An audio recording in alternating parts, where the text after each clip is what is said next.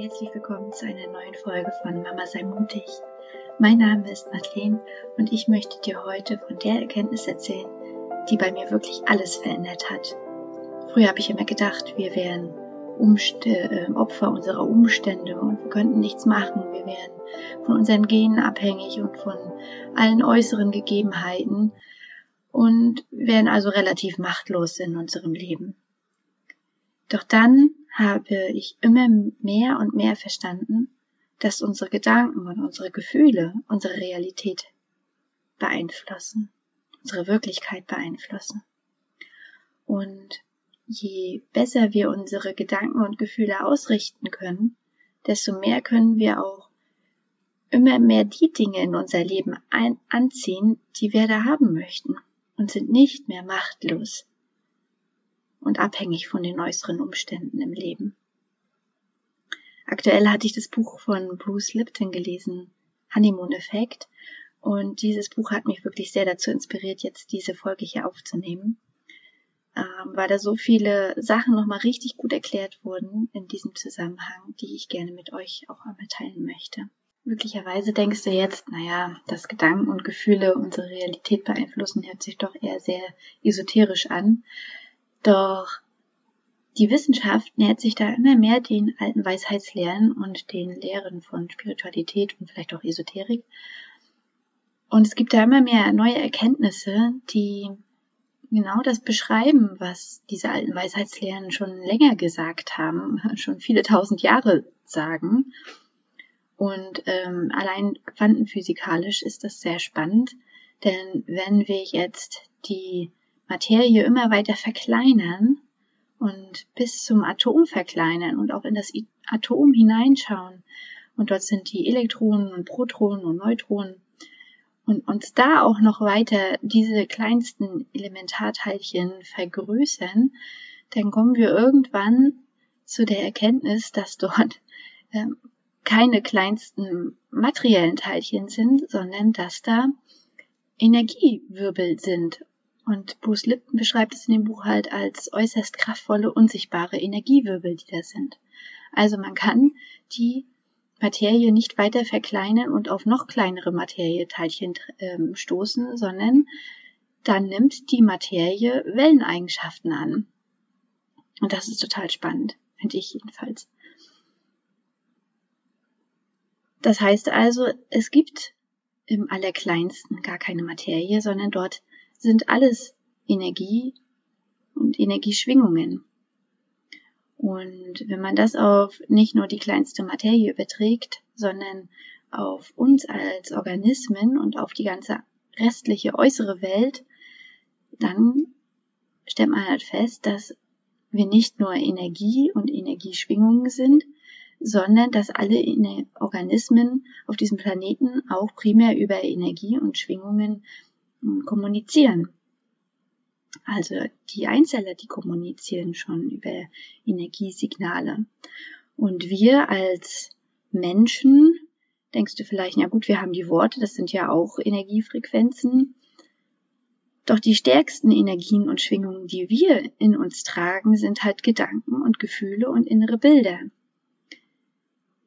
Und da wirst du mir vielleicht auch zustimmen, dass ja eine wenn du in einem Zustand der Liebe bist, das ja ein ganz anderer energetischer Zustand ist, als wenn du Wut empfindest. Und das kann man sogar messen. Eine Liebe hat eine viel höhere Frequenz als Wut. Wut ist, hat eine ganz niedrige hm, Frequenz. Und du wirst vielleicht auch schon mal die Erfahrung gemacht haben, dass du in einen Raum kommst, wo andere Menschen sind und das fühlt sich an, als wäre da dicke Luft weil sie sich zum Beispiel gestritten haben. Das kannst du ja auch fühlen, obwohl noch niemand ein Wort dazu gesagt hat oder auch niemand darüber spricht.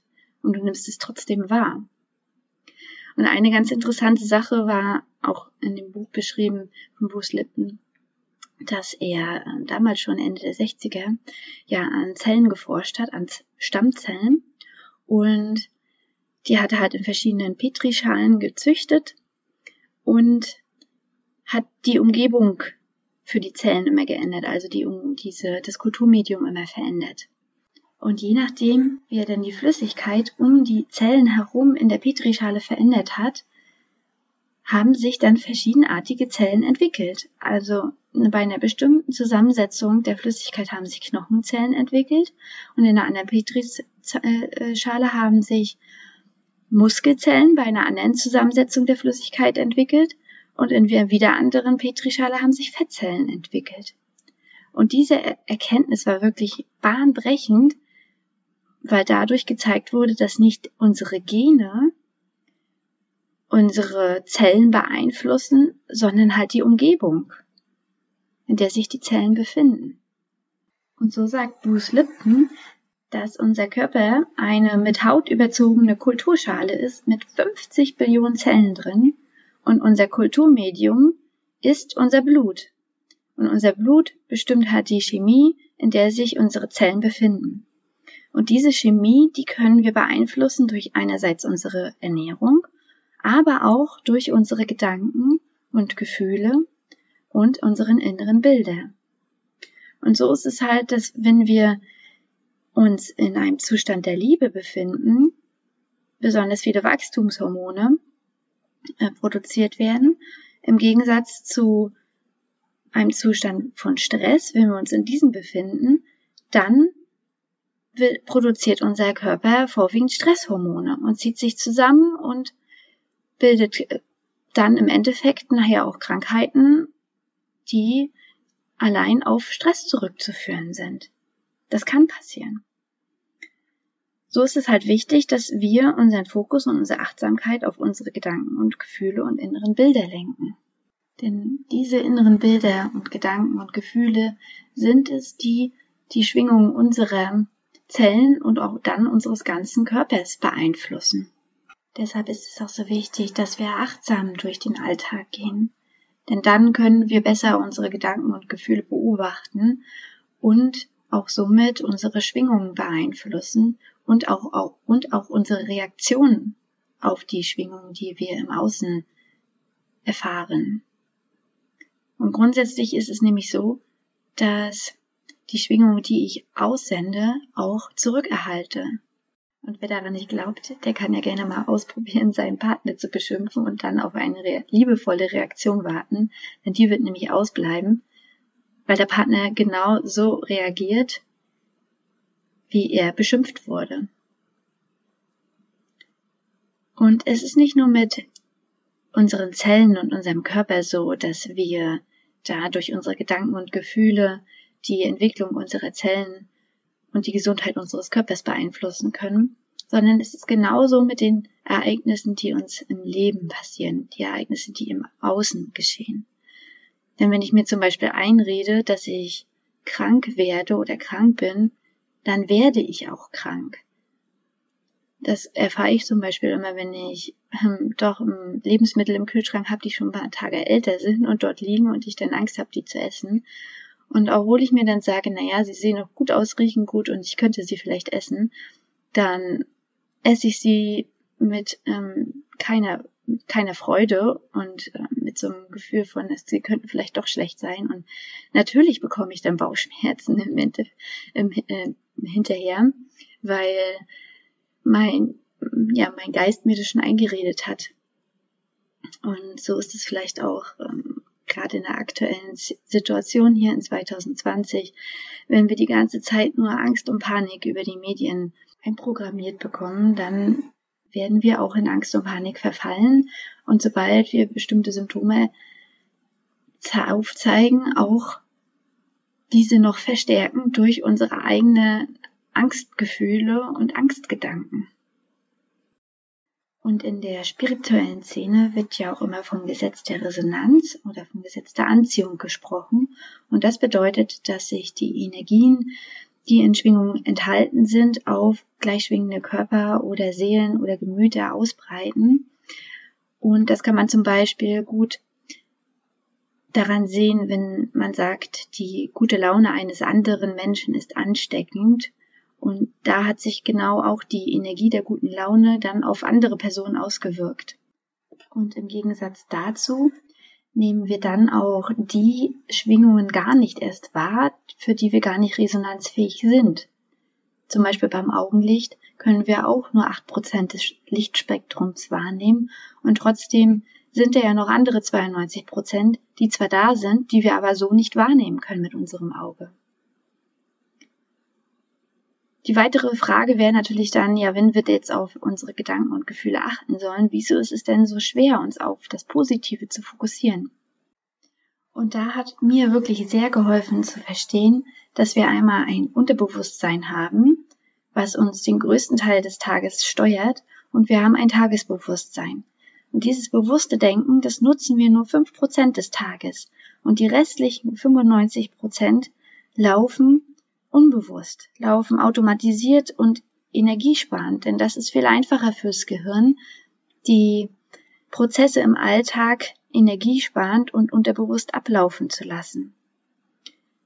Das Unterbewusstsein entsteht in den ersten sieben Jahren unseres Lebens. Es beginnt schon im Mutterleib, dass sich da die, die Energie und die Schwingung der Mutter, die Gefühle und die inneren Bilder und Gedanken der, der Mutter auch auf das ungeborene Kind übertragen.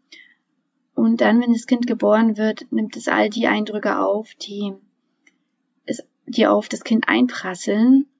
Und es ist wie so ein offenes Buch. Es nimmt einfach alles auf. Es kann viel mehr Eindrücke mit seinem Gehirn verarbeiten, als mit, als wir heutzutage, im, als im Erwachsenenalter, weil es Unterbewusstsein noch offen ist. Und dort geht, wird alles sofort einprogrammiert. Ja, und wenn diese Erfahrungen denn limitierend oder beschränkend oder negativ sind, dann brennen sich diese auch ein. Und die Frage ist nun, wenn wir diese limitierenden und negativen Prägungen haben, aus unserer Vergangenheit. Wie können wir die jetzt denn umprogrammieren? Wenn unser Unterbewusstsein unseren Tagesablauf größtenteils bestimmt, aber es sich halt ab dem siebten Geburtstag halt geschlossen hat und wir da nicht mehr gut rankommen. Und wir aber jetzt diese positiven Prägungen einprogrammieren wollen. Und da habe ich einmal sieben Impulse für dich, die mir sehr geholfen haben, da weiter und weiter dran zu arbeiten. Und mein erster Impuls ist, dass du Affirmationen, die ja auch sehr in der spirituellen Szene gebräuchlich sind, dass du die zwar anwenden kannst, dass sie aber nicht nichts nützen, wenn sie sich falsch anfühlen. Wenn du sie zum Beispiel den ganzen Tag einredest, ich bin glücklich, ich bin glücklich und du fühlst dich aber total unglücklich, dann erkennt dein System, dass sich, dass sich das falsch anfühlt und dass das eine Lüge ist. Und dann bringt es auch nichts, wenn du dir immer wieder diese Affirmationen aufsagst. Wertvoller wäre es dann, dir eine Affirmation zu suchen, also eine Wiederholung von Sätzen, die du dir immer wieder sagst und die du dir auch aufschreiben kannst und irgendwo anpinnen kannst, wo du sie siehst, dass du also da Affirmationen nutzt, die sich für dich stimmig anfühlen. Also beim Thema glücklich sein zum Beispiel, dass du da ähm, Affirmationen nimmst wie ich fühle mich jeden Tag ein Stück glücklicher oder jeden Tag gehe ich einen Schritt in ein glücklicheres Leben. Wenn sich das für dich stimmiger anfühlt, wäre das eine Affirmation, die du dann nutzen könntest. Mein zweiter Impuls ist, dass du jeden Tag so oft wie möglich achtsam bist und dich halt nicht von deinem Unterbewusstsein unbewusst steuern lässt, sondern mal schaust, was denkt es in mir und was fühlt es in mir den ganzen Tag. Da gibt es zum Beispiel eine Übung, dass du einmal stündlich dich hinsetzt und in dich reinfühlst, was habe ich denn die letzte Stunde jetzt gedacht und gefühlt. Und vielleicht nimmst du dann wahr, dass das vorwiegend negativ war und dass es genau das ist, was du gerne ändern möchtest. Und das wäre auch der dritte Impuls, dass du dir die Sachen aufschreibst, die du da mal denkst und fühlst den ganzen Tag. Und im Gegensatz dazu auch einmal aufschreibst, wie du denn eigentlich dich fühlen möchtest und was du dir wünschst für die Zukunft. Das wäre dann das Tagebuch schreiben in diesem Sinne oder das Journal, dass du die Gedanken und Gefühle aufschreibst, die du hast, aber auch das aufschreibst, was du gerne in dein Leben ziehen möchtest. Mein vierter, vierter Impuls für dich ist, dass du bei diesen ganzen Achtsamkeitsübungen und Journalübungen dann auch einmal tiefer schaust. Was steckt da eigentlich hinter hinter diesen negativen Gedanken und Gefühlen? Zu welchen negativen Glaubenssätzen kannst du vordringen? Was steckt ganz tief dahinter? Also du hinterfragst immer weiter deine Gedanken und Gefühle und kommst irgendwann zu einem ganz tiefen Glaubenssatz, zu einer ganz tiefen negativen Überzeugung. Und dann weißt du, mit wo du weiterarbeiten kannst und welcher negativen Überzeugung du weiterarbeiten kannst, die sich vielleicht immer wieder in deinem Leben zeigt, wenn du bestimmte Gedanken und Gefühle hinterfragst. Das können zum Beispiel Sätze sein wie ich bin machtlos oder ich bin wertlos oder ich bin nicht Liebe, ich bin es nicht wert, geliebt zu werden, ich bin nicht gut genug, ich bin allein oder ich bin nichts. Ja, das wären so Sätze, die vielleicht dann am Ende herauskommen könnten. Mein fünfter Impuls für dich wäre, dass du dich auch weiter mit diesen Themen hier beschäftigst, wie du das Unterbewusstsein umprogrammieren kannst, dass du dich weiter mit Persönlichkeitsentwicklungsthemen beschäftigen kannst, dass du dazu weiter weitere Bücher lesen kannst, Kurse besuchen kannst oder dir eine Community dazu aufbaust. Dass du mal überlegst, mit welchen Menschen du dich darüber austauschen kannst, weil so eine Community zu haben, eine Gemeinschaft von Gleichgesinnten ist so kraftvoll und kann dir so viel Kraft im Alltag geben, um wirklich auch dran zu bleiben an diesen Themen. Mein sechster Impuls für dich ist, dass du deine Vision jeden Tag hochhältst, so wie ich es auch schon in, in den vorigen Folgen beschrieben habe, dass du dir zum Beispiel die Audio, die du zu deiner Vision verfasst hast, die jeden Tag anhörst und am besten auch beim Einschlafen oder beim Aufwachen, weil da ja das Unterbewusstsein noch recht offen ist und du noch in diesem Täterzustand bist vom Gehirn, wo sich das Unterbewusstsein leichter umprogrammieren lässt. Und wenn du dann deine Vision oft genug am Tag wiederholst und sie dir immer wieder vor Augen führst und dich immer wieder reinfühlst, dann programmierst du allein durch die Wiederholung auch die positiven Sachen, die du in dein Leben ziehen möchtest, in dein System ein. Und mein siebter Impuls für dich ist, dass du auch energetische Methoden nutzen kannst, um dein Unterbewusstsein umzuprogrammieren. Und da finde ich persönlich das Theta Healing eine sehr effektiv, effektive Methode, um das Unterbewusstsein umzuprogrammieren. Und da gibt es aber auch noch viele andere Methoden, die du gerne nutzen kannst. Das wären die Impulse, die ich dir gerne auf den Weg geben möchte. Und ich hoffe, ich konnte dir mit dieser Folge einmal verdeutlichen, wie wichtig unsere Gedanken und Gefühle sind und wie sie Einfluss auf unsere Realität haben können. Und vielleicht findest du das Thema genauso spannend wie ich. Und ja, lass uns gerne in den weiteren Folgen weiter daran arbeiten. Und ich freue mich, wenn du auch beim nächsten Mal wieder dabei bist. Alles Liebe, deine Madeleine.